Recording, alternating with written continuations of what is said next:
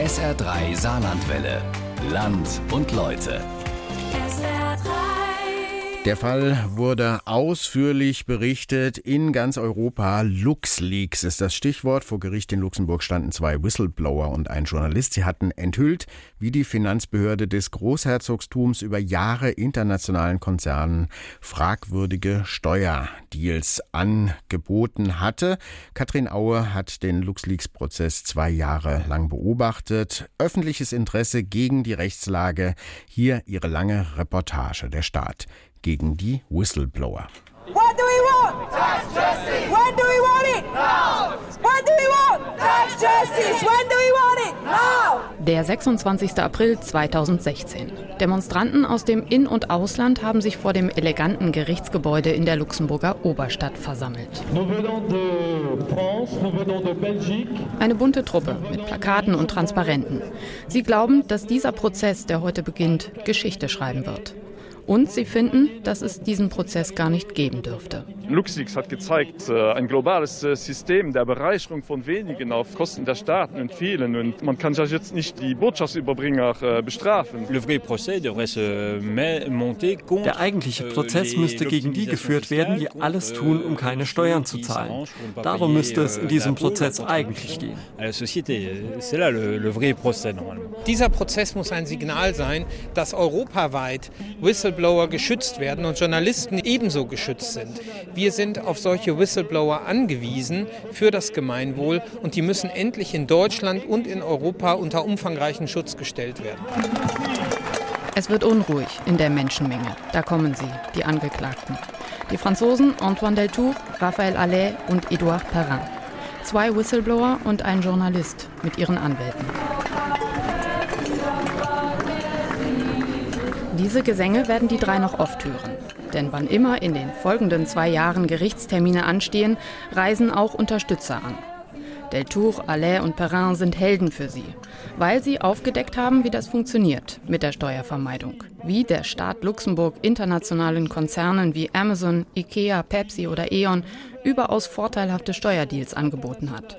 Zum Teil wurden Steuern unter einem Prozent fällig. Ein Skandal, finden die Unterstützer. Doch angeklagt hat der Staat Luxemburg jene, die das alles aufgedeckt haben. Alles beginnt am 13. Dezember 2010 zwischen 18.48 Uhr und 19.17 Uhr, so steht es in den Gerichtsakten.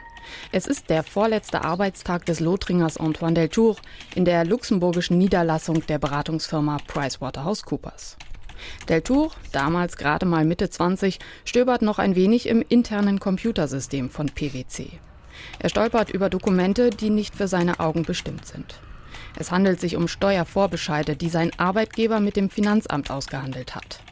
Auf gut 45.000 Seiten ist da ausführlich beschrieben, wie die PwC-Kunden ihre Steuerlast kleinrechnen dürfen. Antoine Deltour fackelt nicht lange. Er kopiert die Unterlagen und nimmt sie mit nach Hause. Steuerdokumente von 538 PwC-Kunden, darunter viele Konzerne, lagern nun in seinem kleinen Häuschen in Lothringen. Was dann geschieht, beschreibt sein späterer Anwalt, der Luxemburger Philipp Penning, so. Er hat einfach ganz nur aus gutem Glauben heraus gemerkt, da ist ein Problem und hat versucht, erstmals das über andere Kanäle in die Öffentlichkeit zu bringen. Und als es nicht geklappt hat, hat er es dann der Presse ganz gegeben, weil er fest überzeugt ist, da gibt es ein Problem mit den Rulings und er hat ja dann auch recht gehabt. Rulings oder Tax Rulings, das ist der international gebräuchliche Begriff für Steuervorbescheide. Und tatsächlich, der französische Fernsehjournalist Edouard Perrin beißt an. Er erkennt die Brisanz der Unterlagen.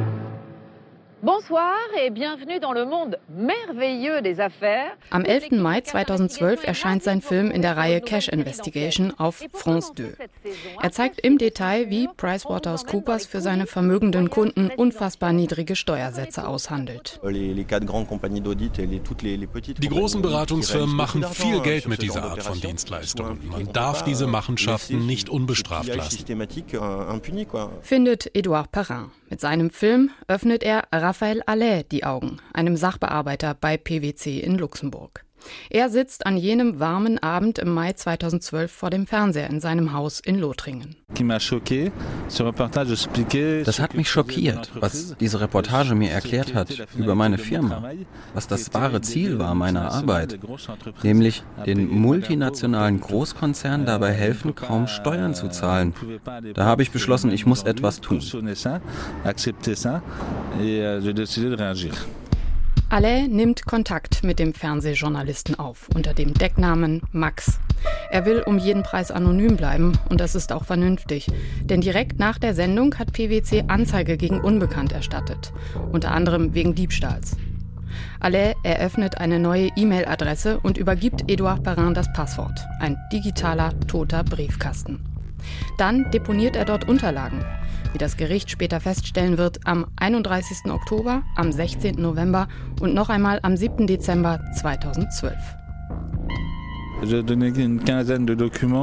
waren so etwa 15 komplette Steuererklärungen von Konzernen und dann noch ein paar Briefe mit Informationen darüber, wie das System der Steuerflucht genau funktioniert. Der Reporter teilt die Dokumente, genauso wie die Unterlagen von Antoine Deltour, mit einem internationalen Journalistenteam. Denn die Sache ist groß, da ist er sich sicher. Am 5. November 2014 platzt die Bombe. Nach Berichten zahlreicher Medien soll Luxemburg deutschen und internationalen Konzernen jahrelang geholfen haben, von 2002 bis 2010. Sie erklären so wie deutlich die Luxemburger Finanzbehörde mit PwC kooperierte, Luxemburg. zeigen jetzt interne Dokumente, sogenannte Text. In aller Welt erscheinen Filme, Beiträge und Artikel über die sogenannten LuxLeaks. Über Nacht stehen PwC, aber auch Luxemburg und seine Steuerpraxis international am Pranger. Das EU-Parlament ist alarmiert. Einzelne Abgeordnete hatten schon lange auf Missstände hingewiesen. Darauf, dass einige Mitgliedstaaten Konzerne mit einem niedrigen Steuersatz anlocken, auf Kosten der Haushalte in den anderen Mitgliedstaaten. Jetzt, durch die LuxLeaks, haben sie Beweise. Und ausgerechnet jetzt hat Jean-Claude Juncker seine ersten Arbeitstage als EU-Kommissionschef. Er war Finanzminister und Regierungschef in Luxemburg, genau in der Zeit, aus der die fragwürdigen Steuerdeals stammen. Einige Abgeordnete verlangen ein Misstrauensvotum. Juncker wehrt sich. Ich habe in Luxemburg kein System der Steuerhinterziehung oder der Steuerhintertreibung oder der Steuervermeidung zu Lasten anderer europäischer Staaten erfunden. Sie überschätzen meine Talente, mein Wissen mein Können. Ich hätte das überhaupt nicht machen können. Das Misstrauensvotum scheitert, aber die Parlamentarier sind sensibilisiert. In den folgenden Jahren wird es mehrere EU-Ausschüsse nur zum Thema Steuervermeidung geben und eine Initiative zum Schutz von Whistleblowern. Auch bei PricewaterhouseCoopers brennt in der ersten Novemberhälfte 2014 die Luft. Die Firma kämpft um ihren Ruf und sucht nach Schuldigen.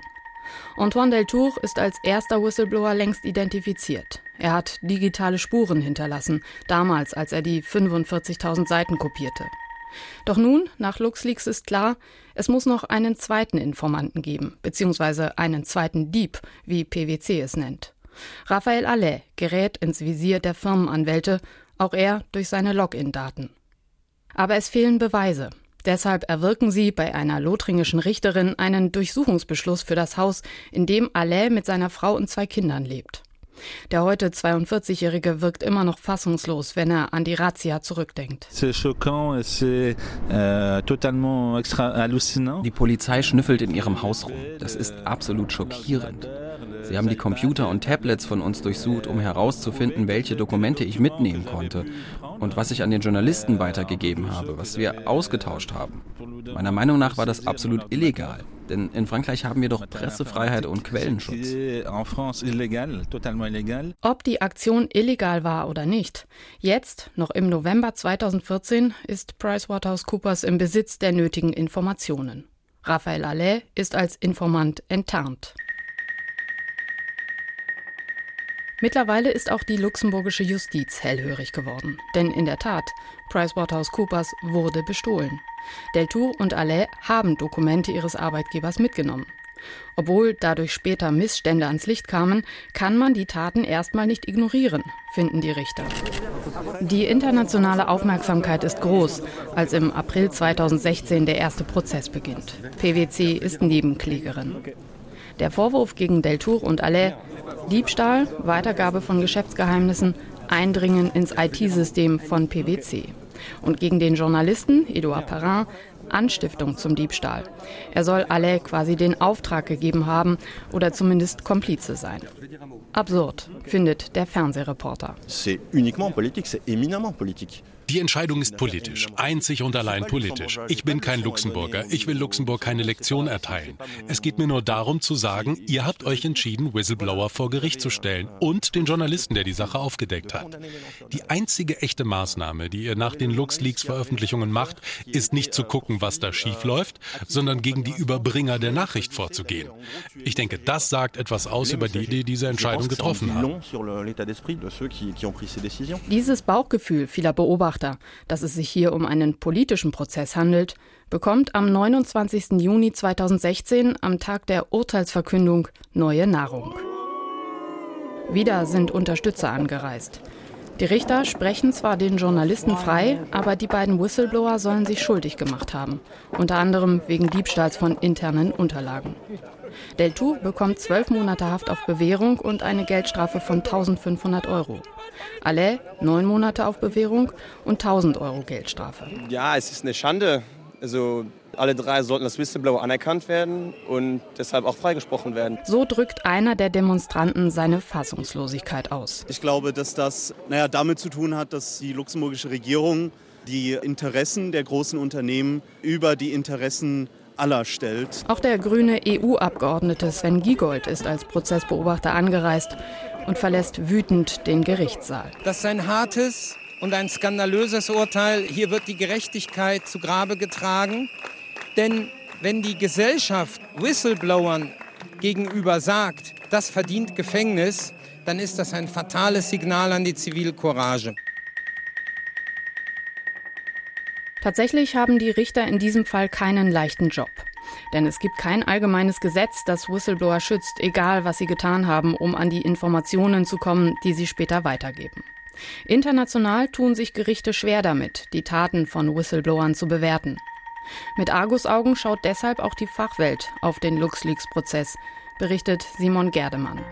Er ist Jurist, Buchautor und Whistleblower-Experte. Die Luxemburger Richter dürfen sich sehr gewiss sein, dass sie aufgrund mangelnder Gesetzesrechtslage hier einen Fall entscheiden, der auch für andere Fälle eventuell dann als Vorlage dient und dann auch noch gerecht sein muss. Es ist definitiv einer der Fälle, die in Fachkreisen wie auch in der Öffentlichkeit die meiste Aufmerksamkeit erregt haben und viele von den problematischen Aspekten, die Whistleblowing betreffen, sehr gut abbilden, so tragisch das auch für die betroffenen Personen ist. LuxLeaks könnte Präzedenzfall werden, vor allem weil Whistleblowing quasi Modethema geworden ist. Edward Snowden, Chelsea Manning und eben auch Antoine Deltour und Raphael Allais Sie sind mittlerweile fast Popstars in Teilen der Öffentlichkeit. Ich glaube schon, dass sich die Einstellung auch in Deutschland gegenüber Whistleblowern, die man ja gerne als Denunzianten früher diffamiert hat, geändert hat. Nicht unbedingt so gravierend, wie es einem zum Teil vorkommt, aber zumindest die Aufmerksamkeit ist wesentlich größer geworden und auch die Unterstützung durch Vereine, durch andere Institutionen ist stärker geworden in den letzten 10 bis 15 Jahren. November 2016. Etwa 50 Menschen sind ins Veranstaltungszentrum Rotonde in Luxemburg gekommen. Viele Franzosen sind darunter.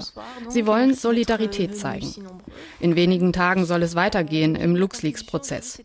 Die beiden Whistleblower haben Berufung eingelegt. Ebenso die Staatsanwaltschaft, die nicht zufrieden war mit dem aus ihrer Sicht zu milden Urteil vom Juni.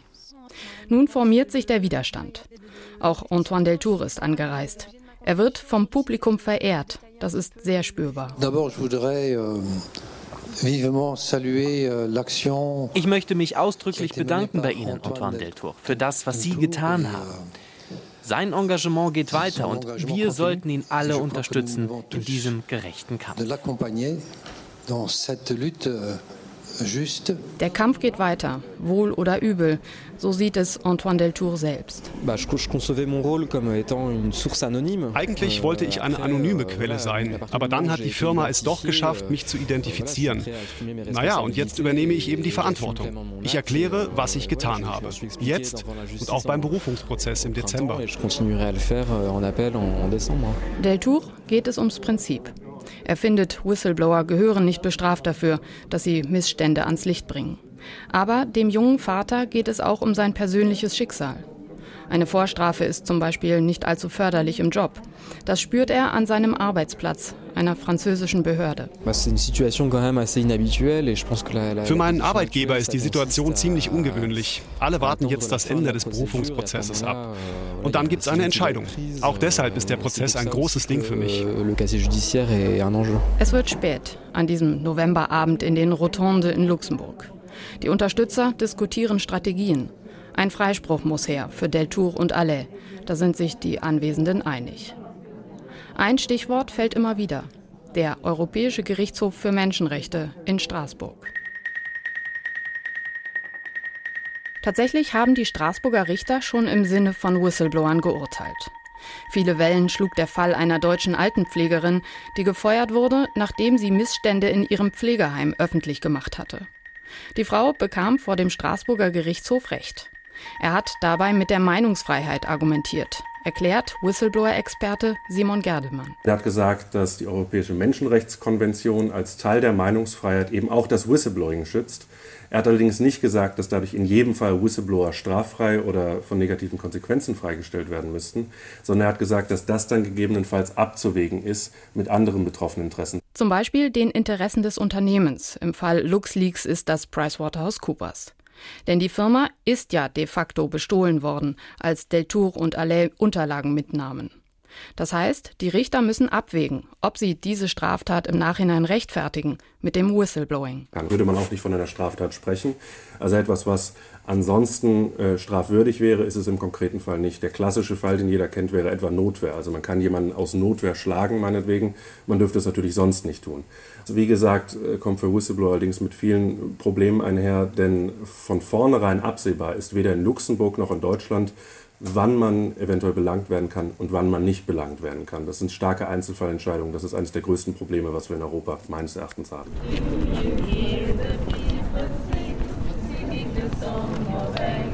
Mittlerweile ist es März 2017 geworden. Wieder mal ein Gerichtstermin. Berufung für Deltour, Allais und Perrin. Und wieder wird der Journalist freigesprochen, nicht aber Deltour und Allais. Die Richter sind zwar dem Vorbild der Straßburger Richter gefolgt, sie haben zumindest Antoine Deltour in Teilen den Status eines Whistleblowers zugebilligt. Aber das reichte ihnen nicht für einen Freispruch. Sechs Monate auf Bewährung und 1500 Euro Geldstrafe für Deltour, 1000 Euro für Allais.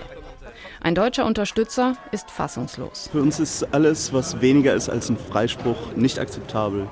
Und wir erwarten uns auch, dass äh, entsprechend politisch reagiert wird und ein ganz klarer äh, Whistleblower-Schutz Einzug in die luxemburgische Gesetze erhält. Und tatsächlich, während Deltour und Allais mit ihren Anwälten beschließen, auch noch in die nächste und letzte luxemburgische Instanz zu gehen, vor das Revisionsgericht, arbeiten EU-Parlamentarier und die EU-Kommission an einer Richtlinie zum Schutz von Whistleblowern. Parallel dazu passiert einiges auch in Sachen Bekämpfung von Steuervermeidung. Auch das unter anderem dank der LuxLeaks-Veröffentlichungen. Wichtigster Punkt. Mittlerweile müssen sich die Finanzämter in der EU darüber austauschen, in welchem Land welcher Konzern welche Steuern zahlt. Das Hin- und Herschieben von Gewinnen mit dem Ziel, am Ende nirgends richtig abgabepflichtig zu sein, ist schwieriger geworden. Und auch innerhalb von Luxemburg hat sich einiges getan seit LuxLeaks. Es gab einen relativen Sinneswandel, bestätigt das kritische Tax Justice Network. Und das sagt auch Vizepremierminister Etienne Schneider. Wir haben ja damals, als wir angetreten sind, gesagt, dass wir dafür Sorge tragen werden, dass Luxemburg von sämtlichen grauen und schwarzen Listen verschwinden soll.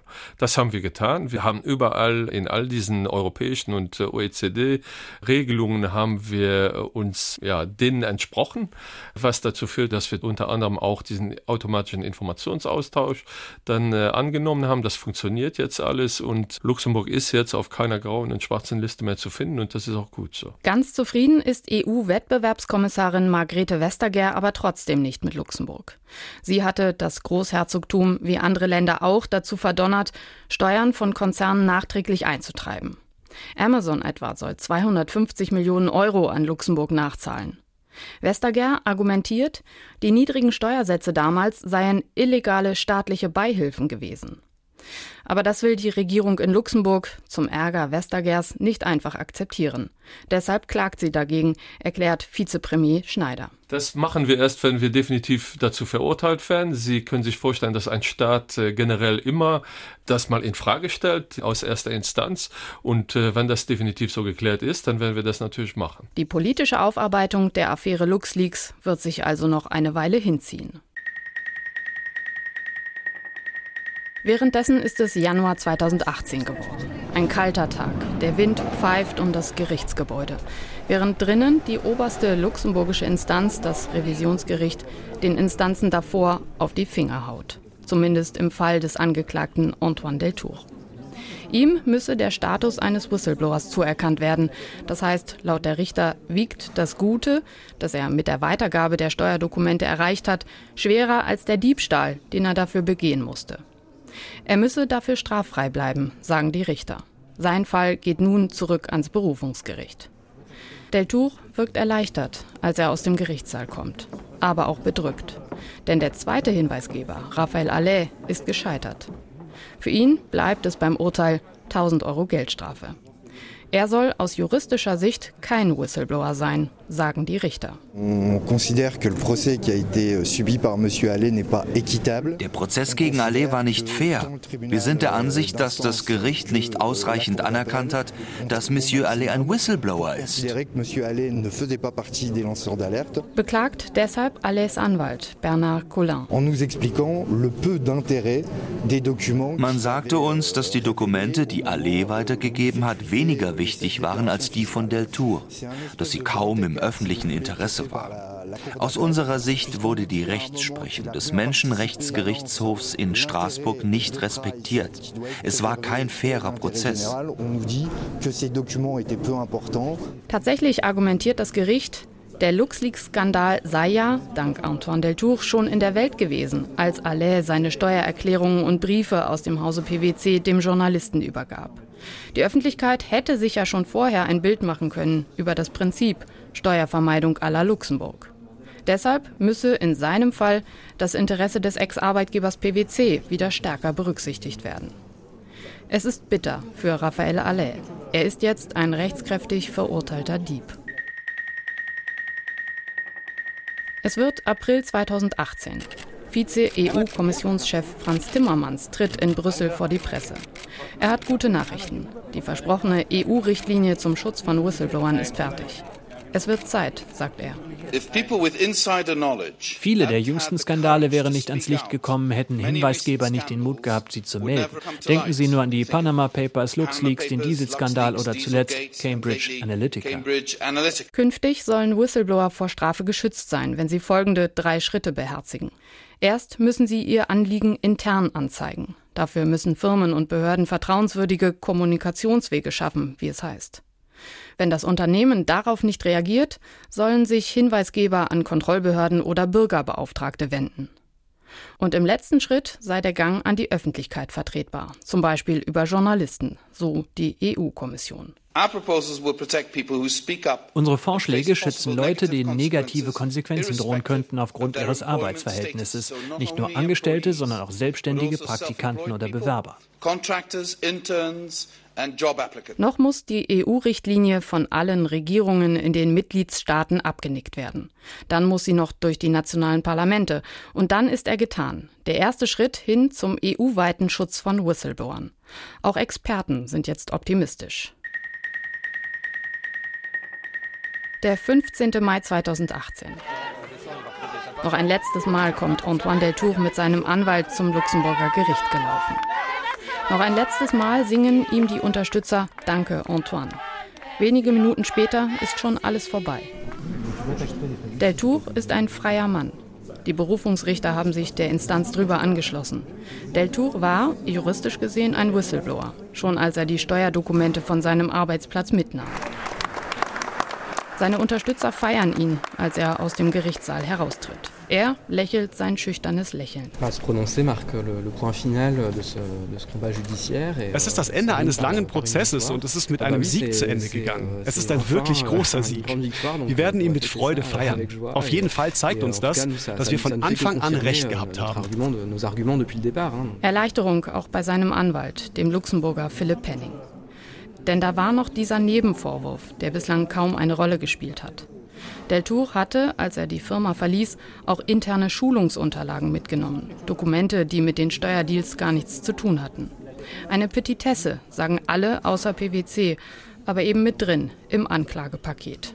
Es ist ein Sieg auf der ganzen Linie, was die äh, Whistleblower-Problematik angeht. Aber äh, das Problem war eben, dass von Anfang an diese Formationsdokumente mit in der Anschuldigung äh, hingen. Und darum konnte auch das Gericht nicht davon einfach so Abstand nehmen und musste irgendwas damit tun. Sie entschieden, falls Deltour sich in den kommenden Jahren in Luxemburg etwas zu Schulden kommen lässt, muss die Sache mit den Schulungsunterlagen vor Gericht mit berücksichtigt werden.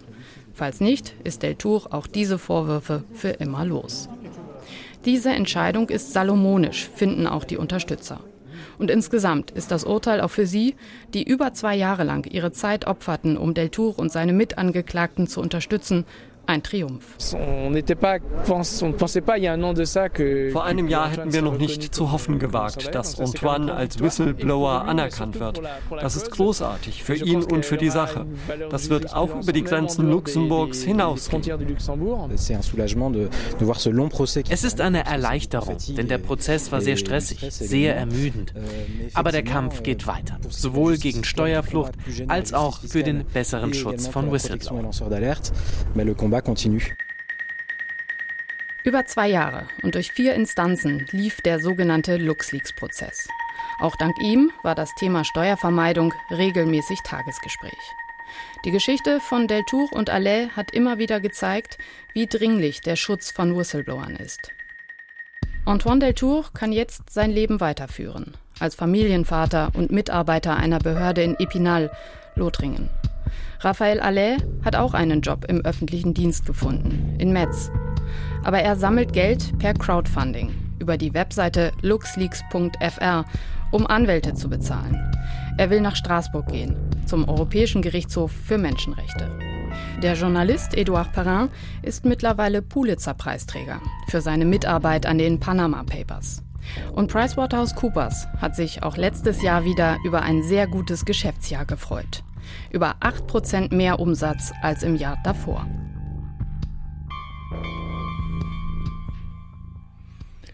Die lange Reportage von Katrin Aue war das nachzuhören, natürlich auf www.sh3.de im Podcast. Ich finde, das lohnt sich. Man kann ja gut im Internet mal was posten oder auch sonst mal irgendwo kurz äh, sich beschweren, aber das sind Leute, die kämpfen tatsächlich für eine gerechtere Welt.